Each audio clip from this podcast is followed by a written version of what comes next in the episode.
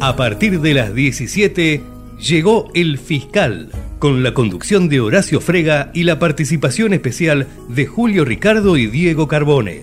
Coordinación General Alejandro Korenblick. Hasta las 18, 60 minutos de comunicación y convivencia. El Fiscal del tiempo de la verdad. Tengo una fe que madura, que va conmigo y me desde que te conocí. Tengo una huella perdida entre tu sombra y la mía que no me deja mentir. Y estamos en el aire, hemos retornado después de una semana muy ardua, de mucha información, de mucha deformación, desinformación, y conscientes de que estamos a 72 horas de todo o nada pero no todo, nada que decía Macri, que decía Patricia Bull, es continuar con un país dentro de las normas, dentro de la Constitución, o pasar a ser un país a capricho de los empresarios, de los economistas, de los eh, libre pensadores. ¿Libre pensadores de qué? Yo estoy convencido de que las normas, lo decía Julio Ricardo siempre, cada vez que explica cómo empezó el fútbol, es para enseñar normas de conducta. Y tenemos dos candidatos, uno ajustado a las normas y otro que dice que no debe haber regulaciones ni normas, cada cual que haga lo que quiera. Eso es la realidad. Yo les digo, el, si el, el debate del otro día fue una paliza, las elecciones van a ser otra paliza. Lo digo ahora, queda grabado, queda filmado, el miércoles que viene me dirán si estuve tan equivocado. El pueblo argentino no es tonto, decía Perón. La gente no es tonto, el pueblo no es tonto. No se suicida. Y por supuesto que nosotros seremos respetuosos de la democracia, los que pensamos que no debe ganar mi ley. Yo no sé si mi ley va a ser respetuoso de la democracia si pierde las elecciones. Porque está demostrando que es un tirabombas, un desacatado, que no cree en las normas, que no conoce la Constitución Nacional. Y si vos no conocés la Constitución Nacional y llegás a ser presidente, qué desastre, ¿no? ¿Cómo te va, Julio? ¿Cómo va Diego Carbone? Bueno, yo aquí y, con una idea loquita en la cabeza. ¿Qué pasa si gana cómodo Alberto Fernández? ¿Qué hace? Hace la gran Alfonsín, renuncia y le deja que asuma tempranamente el cargo o se va a aguantar hasta diciembre? No, no, se va a aguantar. ¿Se va a aguantar? Escondido, pero se va a aguantar. Eh, hoy ya bajaron cuatro puntos también la, la inflación. Sí. Eh, de alguna manera eh, Massa está acomodando los tantos y le quedan muchos tantos por acomodar como ministro de Economía. Eh, Alfonsín se tuvo que ir por los techos porque le explotaba el país. Sí, era un desastre. Le asaltaban los supermercados, tenían, y no van a decir que eran los, muchachos de Dualde como decían desde la Rúa. ¿no? no, además acá en el caso tendrían que renunciar los dos, porque si renuncia Alberto, asume Cristina. sí, sería, sería peor. Sería peor, no. No, yo creo que eh, va a seguir haciendo turismo Alberto Fernández y Massa ejecutando. Ejerciendo la, presidencia sin serlo todavía. Claro, claro. Pero ejerce la presidencia... Desde que lo pusieron así como candidato. Pero no ejecutivamente, porque como dice él, yo soy ministro de Economía, no puedo resolver ciertos asuntos. temas de Estado que lo tiene que resolver un presidente, yo no soy presidente. ¿No, Julio? Me parece extraño, bueno, es un tema de ustedes, lo que está ocurriendo en la Argentina. No hay ni presidente ni vicepresidenta en ninguno de los dos casos y no ha renunciado ni el presidente, ni está de licencia, ni la vicepresidenta. Están en ejercicio de su poder. Y sin embargo, el, presidente está de gira, está recorriendo el mundo. Sí, ah, está bien Está bien, pero acá con lo que pasa en la Argentina no tiene nada que ver. No, no, porque Eh, eh, no han renunciado, pero han perdido prácticamente la función ejecutiva. Sí. Se la delegaron Ahora, al perdón, ministro. ¿ustedes conocen un caso igual? No. No, es la primera vez. No hay ningún caso que el presidente está en ejercicio, la vicepresidenta está en ejercicio. No, nunca, nunca, nunca pasó. se maneja locamente este país. Afortunadamente lo maneja el ministro de Economía, pero que también se saca el sallo de encima diciendo que él es ministro de Economía. Claro, no, no es el que presidente. él no puede. Pero es una cosa inconcebible un país que tenga ni presidente ni vicepresidente. Y todas las medidas que tomó, las tomó sin pedirle permiso a ninguno de los dos. Este, las hizo y las hizo. Menos mal que no pidió permiso. Menos mal, porque le dicen que no y... Sí.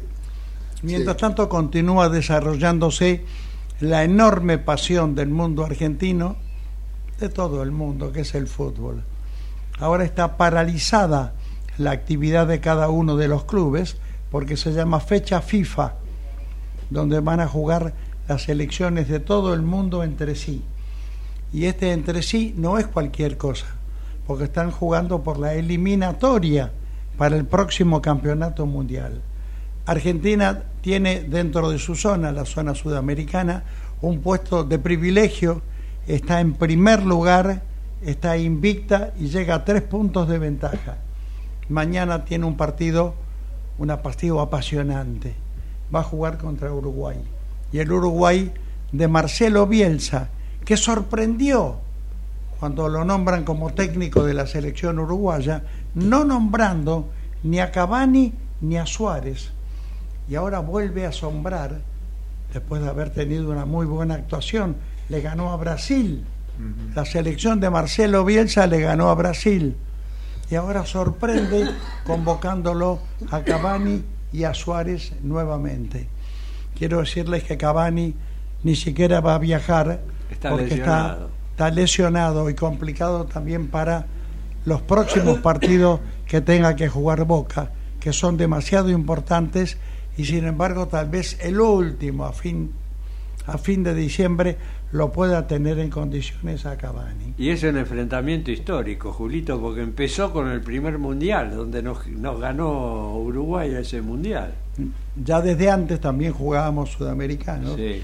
pero el primer campeonato mundial que se jugó en Uruguay, el primer campeonato y fuimos finalistas con Uruguay. Subcampeones. Nos ganó. Uruguay por cuatro tantos contra dos en un partido que históricamente está rodeado de la presencia de Obdulio Varela, un personaje, está para contar mil anécdotas, le cuento una simplemente. Hay gol de Argentina. Obdulio Varela era el capitán de la selección uruguaya, va hasta el fondo de la red, se saca la pelota, no permite que se le acerque nadie, ni el árbitro, ni un juez de línea, ni un compañero. La lleva hasta la mitad de la cancha y yo, acá se acabó todo, acá ganamos nosotros.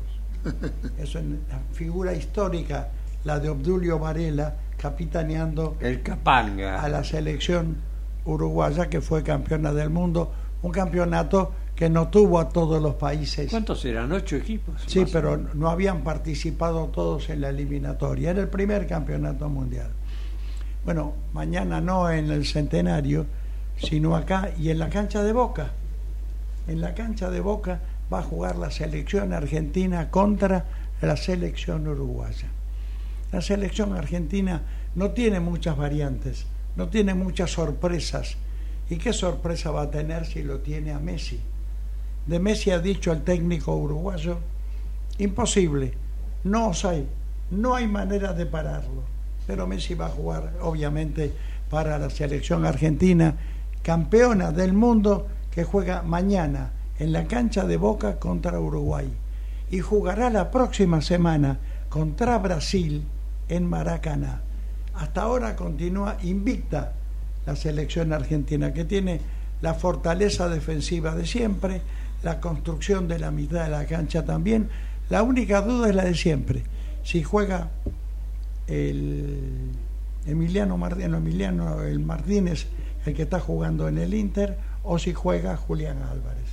Esta es la única situación que deja un interrogante para cómo va a plantear el fútbol eh, Lionel Scaloni, un magnífico técnico.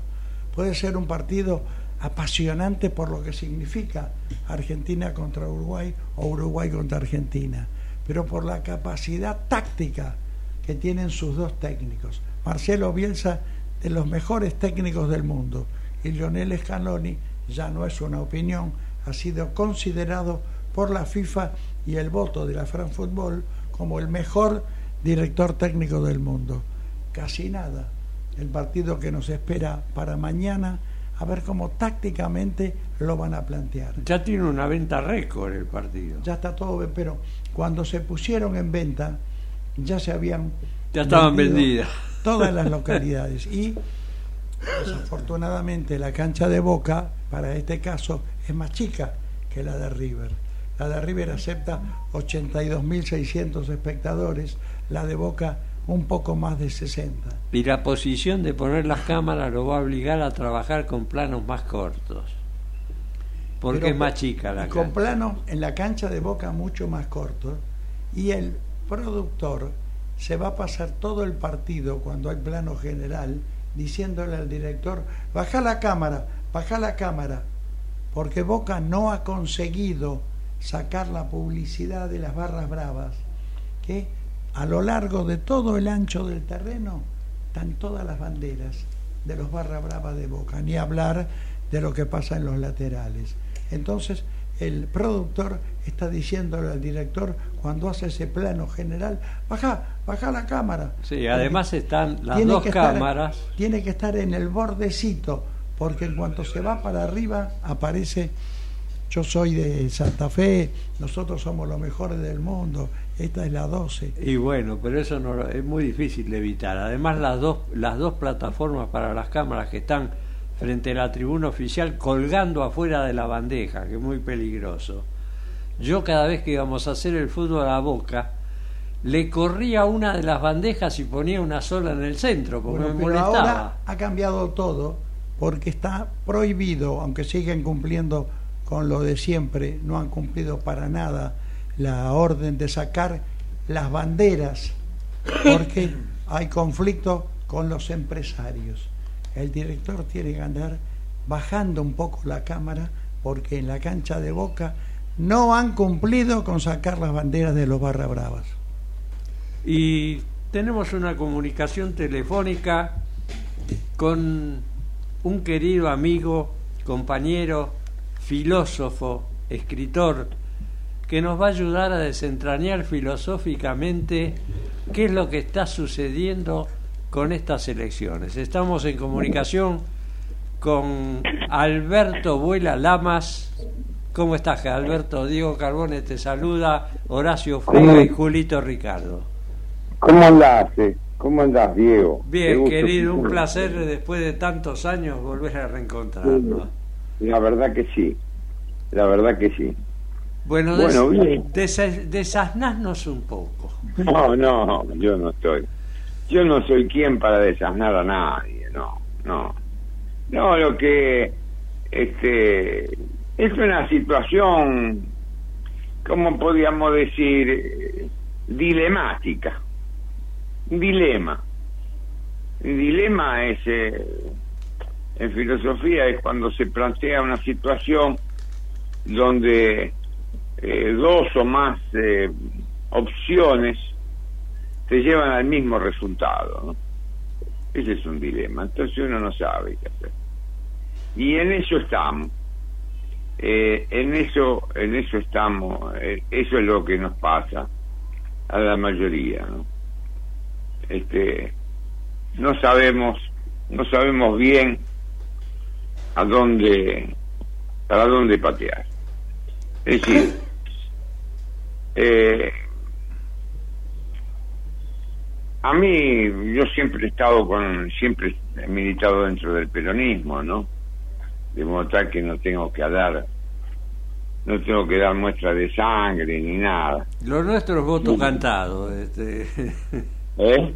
Lo nuestro es Sí. voto cantado. Seguramente, pero a mí no me conforma. A mí no me conforma. Alberto Horacio Frega, ¿cómo te va? Sí, ¿cómo andás, eh, Horacio? Bueno, es un gusto charlar. Yo te quería plantear esto, Alberto. Sí.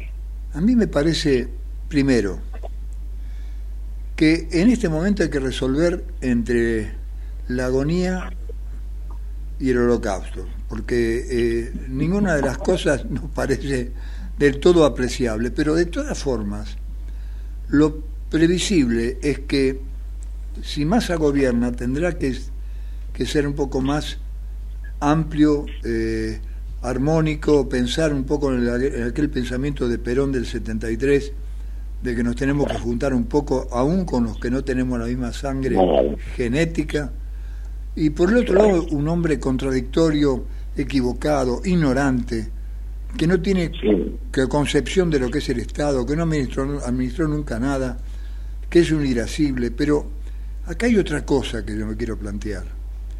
¿No habrá llegado el momento, primero, Massa va a ser la tumba del kirchnerismo? Acordate lo que te digo hoy. Bueno, bueno, también también Julio Bárbaro decía que Fernández tenía la lapicera. Sí, bueno, pero Fernández de la lapicera se le acabó la tinta.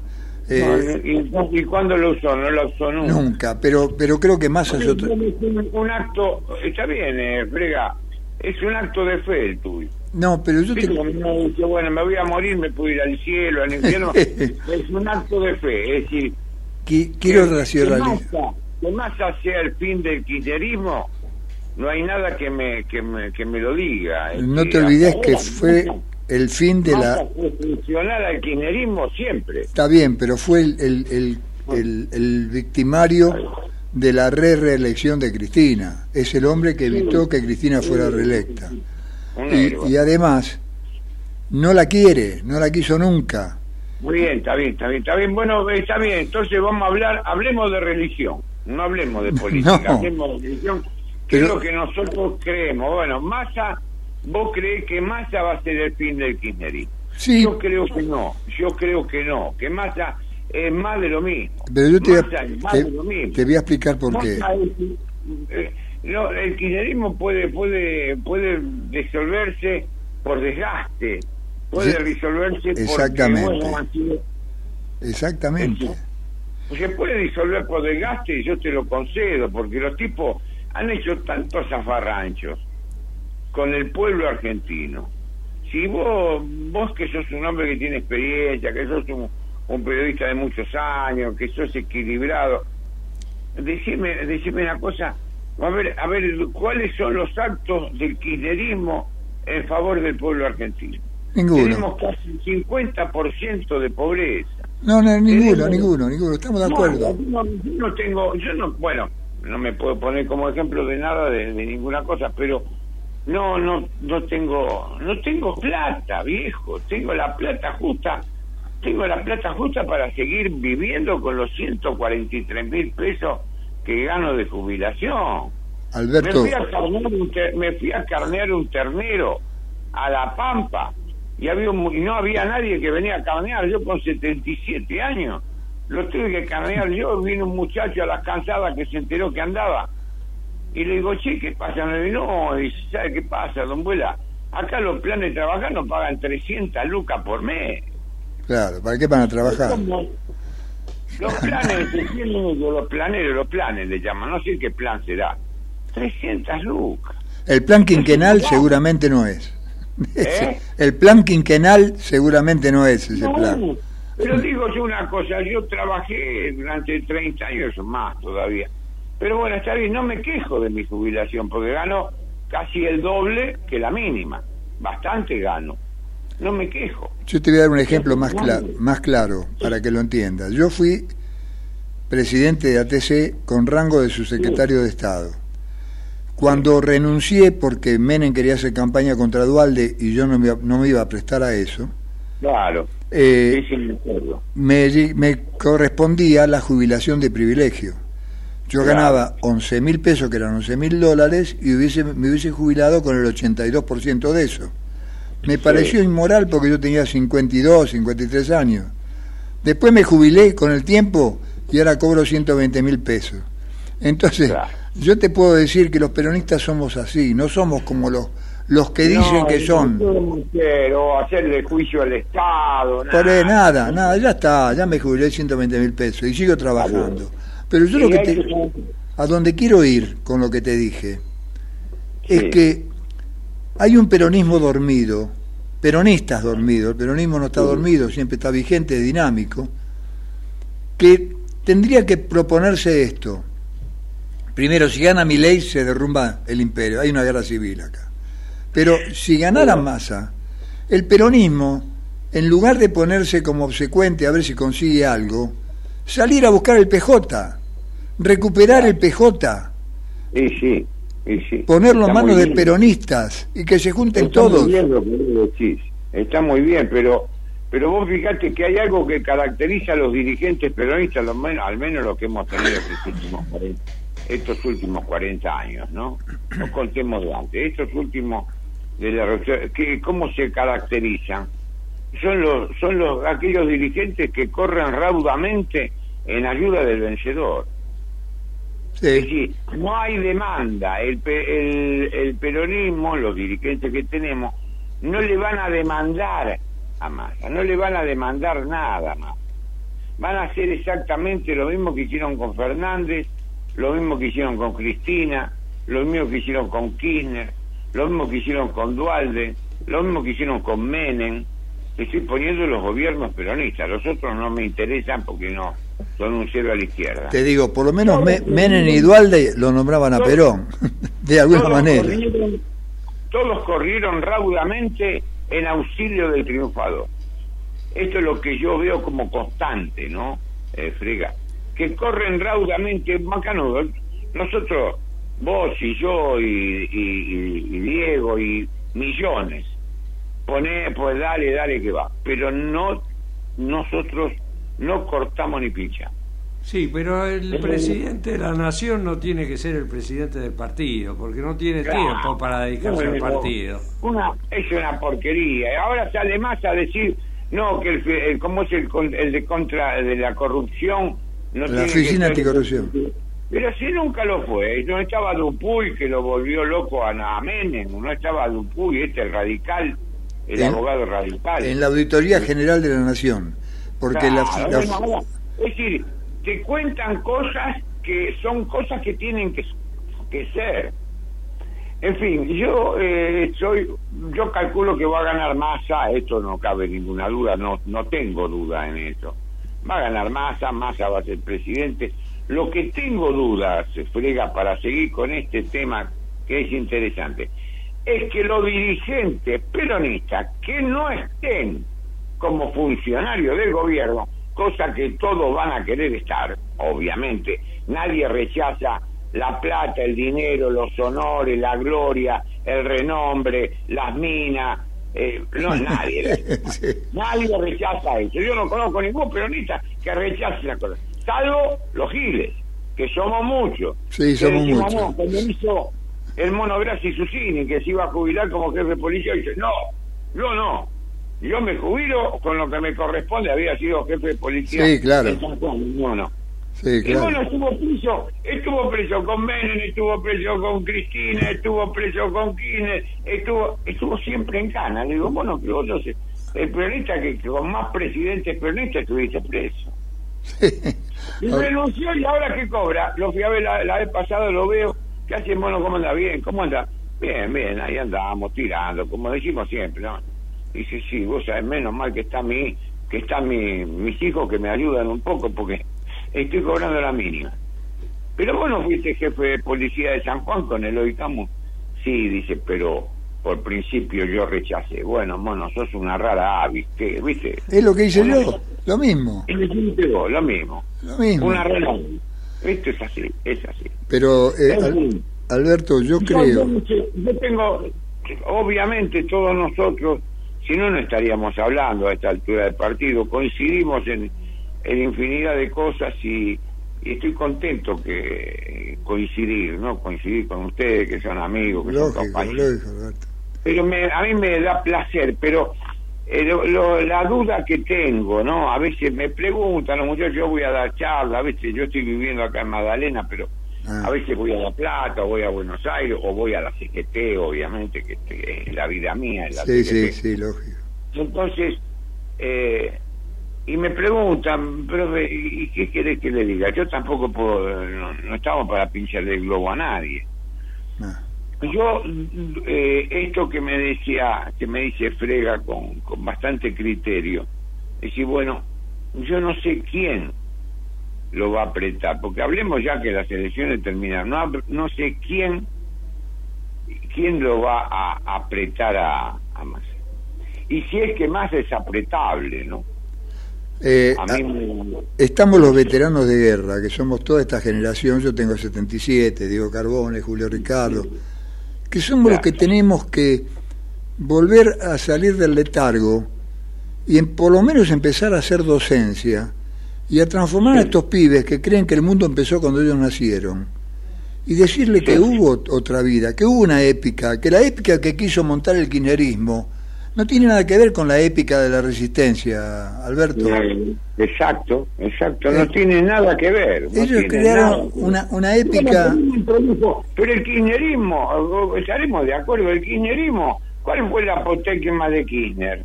Que me decía, me contaba Cirieli, que fue secretario, Sí, eh, ahora acaba de ganar el gremio de vuelta. sí. Este, que tuvo una GB, estuvo, acaba de, me, me contaba una vuelta que estuvo varios, todo el periodo de Kirchner como secretario de transporte, ahí con, con Jaime. Sí, sí, sí, me acuerdo. Pero él lo denunció a Jaime y demás. Jaime era el secretario, es subsecretario. Tuvo los cuatro años porque Ciriele no come vidrio. Dice, yo estoy acá, me quedo cuatro años. Me dice, ¿cuál era el apotegma de Kirchner? Sin plata no se puede hacer política. Sí, claro. Y eso lo metió hasta el tuétano. Sí. Lo metió hasta el tuétano. No se le ocurre, como yo le digo a los muchachos, no se le ocurre usted ir a pintar la pared, agarrar un poco de cal y poner el colorante y pintar las paredes, hermano, que todo tiene que ser todo que tiene que ser, no, dame esto porque vamos a que abrir una página, después pagamos la página por mes y no sé, no. Yo lo Yo veía. creo que ha sido, ha sido bravo el tema, porque no hay movilización. La movilización no, hay quilombo, que es otra cosa. Y bueno, hay que, Hay- que hay movilizar, hay que hacer docencia. Hay que hacer Claro. docencia. ¿Qué, le, ¿Qué les enseña a los muchachos lo- el kirchnerismo? ¿Qué le, le- lo vemos ahora. Se para en la estación, le joden a la gente, le gritan, se suben al tren, no hay que votar. Hermano, eso, eso, eso no, eso es transgresión. Eso no es movilización. Movilización es cuando uno lleva su bandera, no le, no lo muele a palos al otro, lo deja que el otro siga con su ruta y uno con la de uno. Punto. Esto es así. En cambio, esto ha cambiado, cambió también el, como cambió el mecanismo del obrar, del obrar político. Este, me dice, a mí me invitan infinidad de veces, vamos a comer un asado, vení, vamos a comer a tal lado, vamos a comer a tal otro, me vine a buscar, y ya no quiero ir, ¿por qué? Porque viene y vamos a comer un asado. La vez pasada que viene el de, el coso, ¿cómo se llama? El que estaba ahí en, en Misiones, el misionario ese Puerta. Ah, sí, no, Ramón. vamos a comer, vamos a comer a Parque Norte, que esto, que esto. Bueno, yo voy con un compañero que acá, que de allá, que fue diputado, que tiene un buen pasar. Y es era comer y escuchar una regadera de estos tipos, y esa es la movilización. Eso es. Así, movilizarse, comer. Yo ya le dije, digo, no voy a ningún lado, no voy a ningún restaurante, nada, no, no me, no quiero ir. Por otra parte, vas a un restaurante, te fumas un cigarrillo y tenés que ir como un perro al balcón. ¿Por qué? Y porque no se puede fumar. Ahora yo quisiera preguntarle, perdón la interrupción, un saludo muy cordial. El domingo aparece en las urnas o para las urnas la fotografía, no digo la película, la fotografía de la política argentina. ¿Usted tiene alguna idea, si la tiene y si le interesa, decir quién puede ganar de los dos y qué significan?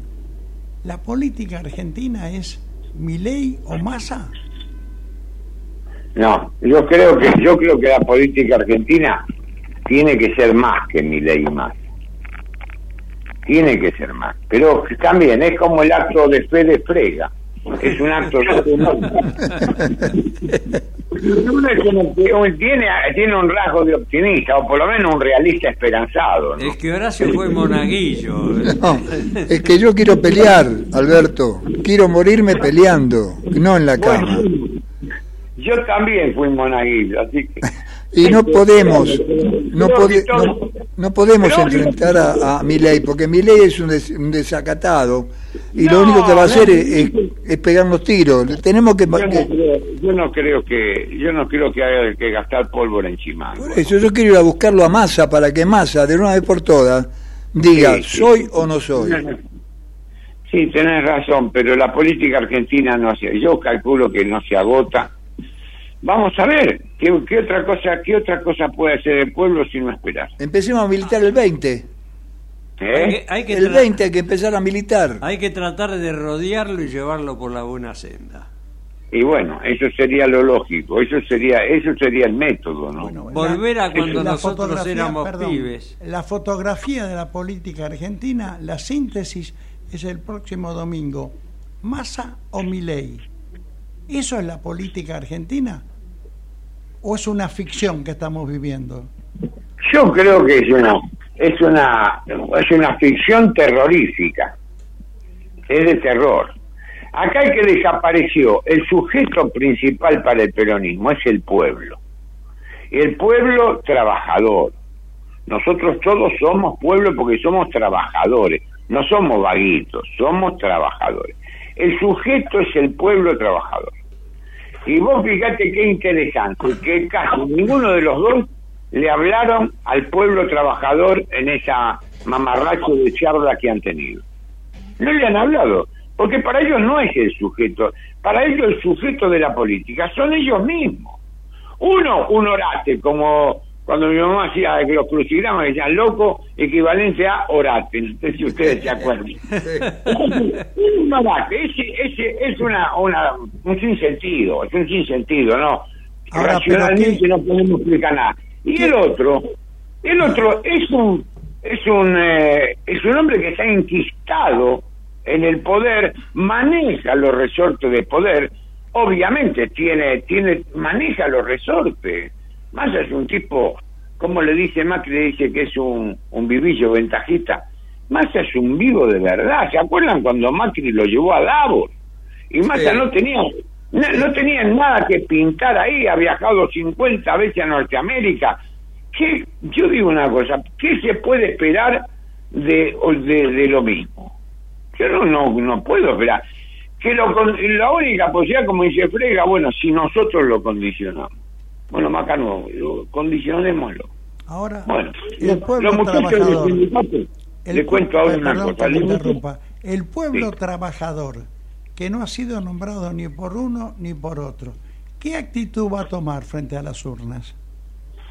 Y bueno, eso está en la conciencia de cada uno. Porque, porque el, el- yo la única duda que tengo, yo creo que gana masa, ¿no? Eso, eso estoy, eh, como frega yo creo, creo que gana.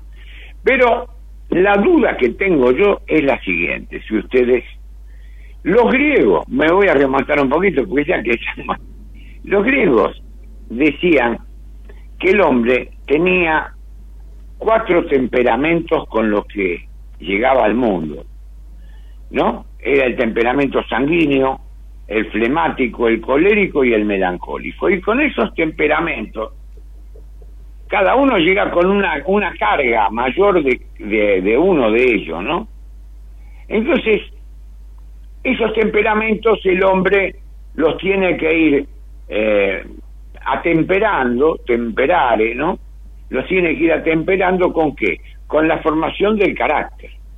Eso se hace a través de la eh, de las prácticas buenas, a través de la virtud. La virtud no es otra cosa que hacer las cosas bien, no es pasársela rezando, es hacer las cosas bien. Por eso decían los griegos arete. La virtud del ascensor, ¿cuál es? Subir y bajar. La del caballo, correr, y si es un caballo percherón, pues bueno, hacer fuerza, tirar un arado, tirar una máquina. Entonces, esto de esto de masa, esto de masa y Milei, calculo yo que tiene que va a tener mucho que ver con el con el temperamento del votante, porque mucha gente eh, quiere que las cosas sigan como están, por eso lo votan a masa.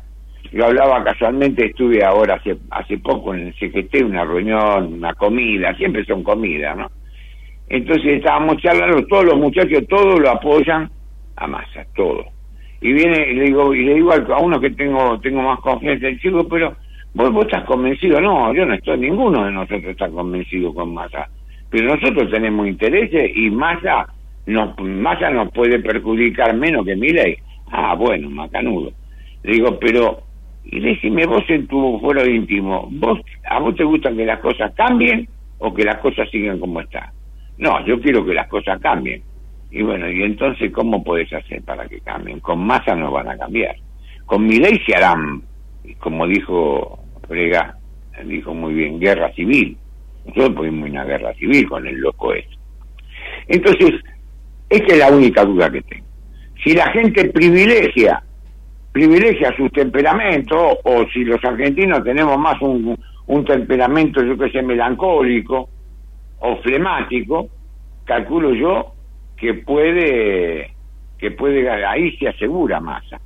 Pero si, si prima el aspecto sanguíneo, no sé, ahí están cabeza a cabeza. No, no sé, hemos, Esto es lo que hemos perdido las unidades básicas como cuando nosotros éramos chicos, como Claro. tenía Doña Rosa en la boca donde se creó Pichi, se crió Pichi Fabián, Néstor Fabián, el cantor, que daban sí. clases de todo. A los chicos los preparaban sí. para el colegio, las mujeres aprendían a tejer, a coser, a cocinar, Pero- y se les adoctrinaba con la doctrina peronista verdadera.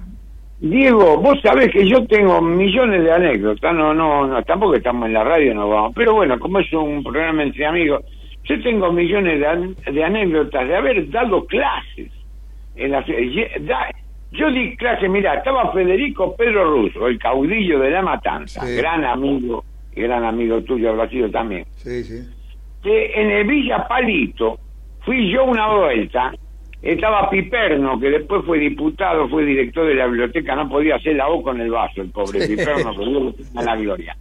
Y salta Piperno y dice, aquí está el caudillo de la matanza, Federico Pedro Russo, que como el gato Félix, renace de su... Y Federico mira a mí, el gato Félix, hijo de...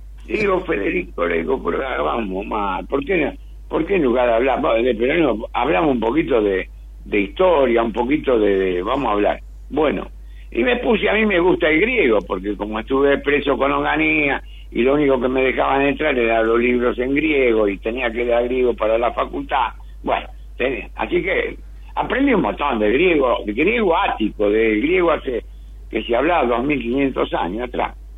Y bueno, y vos podés creer, yo les digo por la luz que me alumbra, que yo di cinco clases de griego en Villa Palito. y vino Federico y además, sí, es que, pero qué fácil que es. yo le ponía, por ejemplo, para que ustedes vean, teléfono, tele lejos, ahí viene el telescopio, el que ve más lejos, televisión, que tiene visión lejana, teléfono, tele lejos, fono, sonido. Aparato que sirve para transmitir sonidos a distancia. Y así.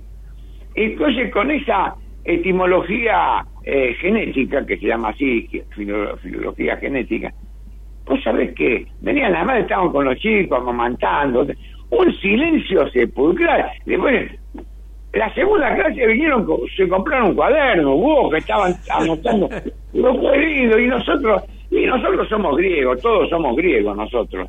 Y claro, pero, y viene una y me dice, pero los griegos no son turcos, sí, ahora, pero antes no. Otra vez me hizo, me hizo acordar este, esta cuenta, esto que le cuento, que hubo un, que hubo un presidente que fue para mí extraordinario, poco nombrado, que fue eh, Roque Sáenz Peña, ¿no? Que estuvo allá por 1910, Sí, sí. que murió en el poder, el del voto universal. Y este Roque Sáenz Peña, que era un bacán, ¿no? El tipo conservador, fue el que fue a pelear de oficial a favor del Perú en, en la guerra del Pacífico, ¿no? Y bueno, era enemigo de Roca, porque, porque Roca eran los liberales y los masones, ¿no? Así es. Entonces, este Roque Sáenz Peña, cuando fue presidente, estaba de presidente en 1913, eh, el mejor intelectual que había en esa época, el, o el más, así el más fuerte intelectual, era Leopoldo Lugones. Y entonces lo invita a dar una conferencia en el Teatro Odeón de Buenos Aires y dio seis conferencias. Bueno, vos fíjate cómo, cómo son las cosas. Y la última conferencia, ¿qué dice Lugones? Porque Lugones, ¿qué hace? Hace toda la primera defensa del Martín Fierro. Hasta ese momento el gaucho era el único Hernández había hablado, el resto no lo quería ver ni dibujado de, dibujado de mono. Y entonces Lugones que dice, nosotros los argentinos somos de la raza de Hércules, de los griegos. Sí, está bien. Yo digo, qué exageración. ¿Por qué dice Lugones que somos de la raza de Porque nosotros somos el único pueblo hispanoamericano que tiene un poema épico. Alberto, la semana que viene vamos a analizar qué es lo que pasó el domingo. ¿Qué pasó? A ver si la, a ver si la, la pegamos o no la pegamos. Te mando un abrazo grande, fue un gusto hablar con vos, de todos nosotros. Te queremos mucho y vamos a combatir, ¿eh? Vamos a dar la pelea. Un bueno, vamos, vamos. Vamos, yo me anoto. un abrazo. ya somos cuatro. ya somos cuatro, no es, no es, poca cosa, cuatro. Un abrazo muy grande a, a los tres, ¿eh? Gracias, Alberto. Chao, chao, chao, Vamos a la pausa. Ecomedios.com AM1220. Estamos con vos. Estamos en vos. American and Merit Hoteles. Primera cadena hotelera argentina. 3, 4 y 5 estrellas. Más de 20 destinos de Argentina y el Cono Sur. Aprovecha el código promocional Puro Branding con el 10% de descuento para los hoteles Amerian Córdoba Park, Amerian Executive Córdoba, Amerian Buenos Aires Park, Merit San Telmo y Amerian Executive Mendoza Hotel hasta fin de año. No válido para fines de semana largos. American and Merit Hoteles. Hoy podemos decir orgullosos que en Vicente López tenemos las escuelas municipales más modernas y tecnológicas de Argentina. No para ganarle a nadie, para que ganen los chicos. Vivamos Vicente López. ¿Cuándo fue la última vez que te tomaste un respiro para ver un amanecer? Descubriendo lugares distintos que te hacen soñar, emocionar. Lugares que se convierten en felicidad cuando compartís ese momento con amigos. ¿Cuánto hace que no te tomas un respiro para descubrir algo distinto? Catamarca es mucho más que un destino espacio cedido por la Dirección Nacional Electoral. La mayoría de los argentinos queremos un cambio. Enfrente está la continuidad de este modelo empobrecedor. Esta elección se trata sobre si frenamos este modelo o si van a seguir los mismos en el poder arruinándonos la vida. Es simple, votamos ser o no ser una Argentina distinta. El cambio está en tus manos. La libertad avanza. Mi ley presidente, Villarruel Vice, lista 135. Espacio cedido por la Dirección Nacional Electoral. Viene la Argentina con un corazón tan grande que jamás vendería sus órganos. La que libera al campo y no a los presos. Viene la Argentina que estábamos esperando. Unión por la Patria, Sergio Massa, Agustín Rossi, candidatos a presidente y vicepresidente, lista 134. Informate en ecomedios.com. Seguinos en TikTok, arroba ecomedios 1220. Y continuamos con el programa Julio Ricardo. Eh, estábamos hablando de, en fuera de micrófono de Scaloni con más feo, ¿no? Con sí, este que ha traído de España. Eh, pero no hay ninguno, ninguno de los jugadores que integran la selección en Argentina, con la excepción de Armani, que ya es simplemente una figura casi mitológica eh. dentro de la selección porque no ha jugado nunca. Salvo Armani, todos los jugadores argentinos están jugando en el exterior durante mucho tiempo a la Argentina se llamaba eh, la mano del mundo, primer exportador mundial de materia prima. Hoy estará entre los primeros también, pero seguro es el primer exportador mundial de jugadores de fútbol. Más allá de mi opinión, por favor, tomen la selección argentina. No, sí, sí. ¿eh? Y la selección y la calificación que el mundo, el Fran Fútbol, que entrega el balón de oro, la FIFA, clasificándolos como los mejores del mundo. Es lo que va a pasar mañana. Vamos a ver jugar al mejor equipo del mundo. Pero atención que tiene una situación complicada, no imposible, pero complicada por la selección de Marcelo Bielsa, que ya viene de ganarle Uruguay y se está armando, se está estructurando con una filosofía que no tuvo Uruguay durante los últimos tiempos. Pero también, al margen de esto que nos convoca para mañana, que es la selección argentina, que va a ser un récord absoluto de audiencia. Ya están todas las entradas vendidas, apenas ya lo, fue, salieron. ya lo fue contra Ecuador, que hizo 49 puntos de rating y 120 millones de seguidores en las redes sociales. Me imagino lo que va a ocurrir mañana cuando Argentina a las 10 de la noche, a las 9 de la noche hora de acá, pueda recibir en la bombonera a la selección uruguaya.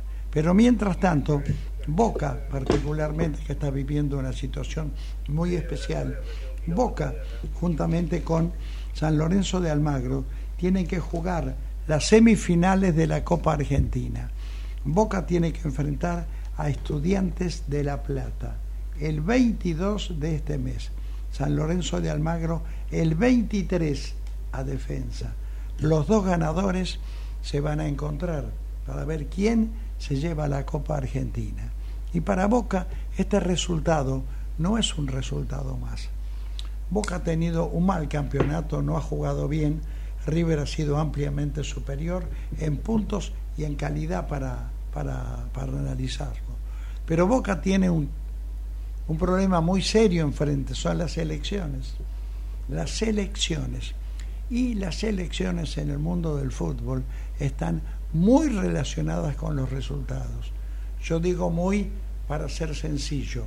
Yo diría que prácticamente se combinan nada más que con los resultados.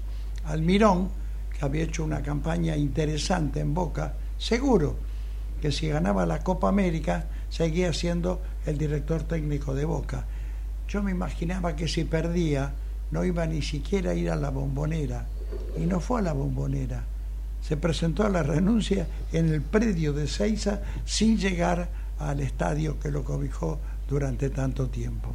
Boca tiene un problema serio a fin de año, tiene elecciones donde se va a presentar Irusta, que es simplemente una cara visible, que ha presentado proyectos para ampliar el estadio de Boca dentro de la misma zona en la que está. No es el otro dirigente que había pensado hacerlo eh, allá en la costanera. Esto, el estadio que piensa Irusta, que tiene todos los planos aprobados. En Casa Amarilla. Va a ser, no en Casa Amarilla, ahí cerca de la cancha de Boca, ahí sin irse dos o tres cuadras, no irse a donde soñaban hacerlo con Casa Amarilla. Vamos ah, a cambiaron de lugar entonces. Sí, sí, bueno, hay varios proyectos. Hay un proyecto en Casa Amarilla, otro en la Costanera, el de Ibarra, que se presenta y que lleva como candidato a vicepresidente a Macri.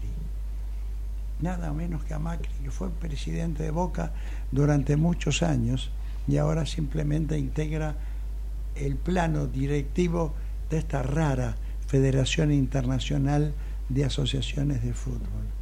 Pero también se va a presentar, ya hoy está oficialmente, Riquelme. Riquelme va a ser candidato en las próximas elecciones. Su vice, su vice va a ser Ameal. En este momento, aquí y ahora, Ameal es el presidente de Boca y Riquelme es el vicepresidente. Invierte en la posición. Para estas elecciones se invierte, pero en realidad el presidente de Boca en ejercicio, no es como estamos hablando en Argentina, el presidente de Boca ha sido Riquelme. Y a mí ha sido el Alberto Fernández de Boca. Sí. Que ha manejado absolutamente. Hicieron un enroque ahora, como en el ajedrez. Pero ahora en, en las próximas elecciones va Irusta Macri por un lado, Riquelme Ameal por el otro. Si gana Riquelme se hace en Casa Amarilla. Habrá que ver, habrá que ver cuál es eh, el enfoque que tenga el hincha de Boca, el hincha de fútbol en este momento. Un momento muy especial, más allá de la cosa política. Hace ya mucho tiempo, y no van a perder todavía el empuje, que quieren privatizarlo al fútbol argentino. Es el único eh, país del mundo que no tiene los clubes privatizados, porque los clubes cumplen una tarea social, una tarea social que es invisible, porque lo que aparece en superficie son los resultados de la primera división, pero no hay ningún club de la Argentina en la que no se practiquen todos los deportes olímpicos. Y que no tengan escuela. Y que tienen escuela, jardín de infantes y escuela primaria, algunos secundaria y algunos hasta universidad. Es demasiado grande la tarea social de los clubes como para poder privatizarlo. Pero sin embargo, ante todos estos manejos, hoy se maneja todo desde el punto de vista de los fiduciarios, de los financistas, de los que compran, de los que venden, pero ante esta alternativa se han reunido todos los clubes menos uno, a decir que los clubes en la Argentina no se privatizan, los clubes son de los socios y seguirán aportando la tarea social y educativa que tienen que aportar e inclusive potenciarlo, porque en este último tiempo se han quedado un poco en silencio, simplemente apostando por el fútbol grande. Es un ejemplo para los políticos que tienen que hacer lo mismo con el país. Bueno, Boca tiene elecciones y aparte hay dos partidos, ya le dije, el de Boca y el de San Lorenzo. Los ganadores de esos jugarán la final de la Copa Argentina. Mientras tanto, River en la tabla anual sigue siendo larguísimo puntero, pero sacando como 10, a ver, para ser precisos, voy a mirar River en la tabla anual tiene 84 puntos. El segundo, Talleres de Córdoba, tiene 64. 20 puntos exactos.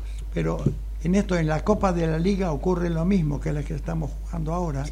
En la zona A está primero River, segundo Huracán, Independiente, que está ahí pendiente, pendiente, no Independiente, y Colón. En la zona B Godoy Cruz, Belgrano, Racing y Central Córdoba.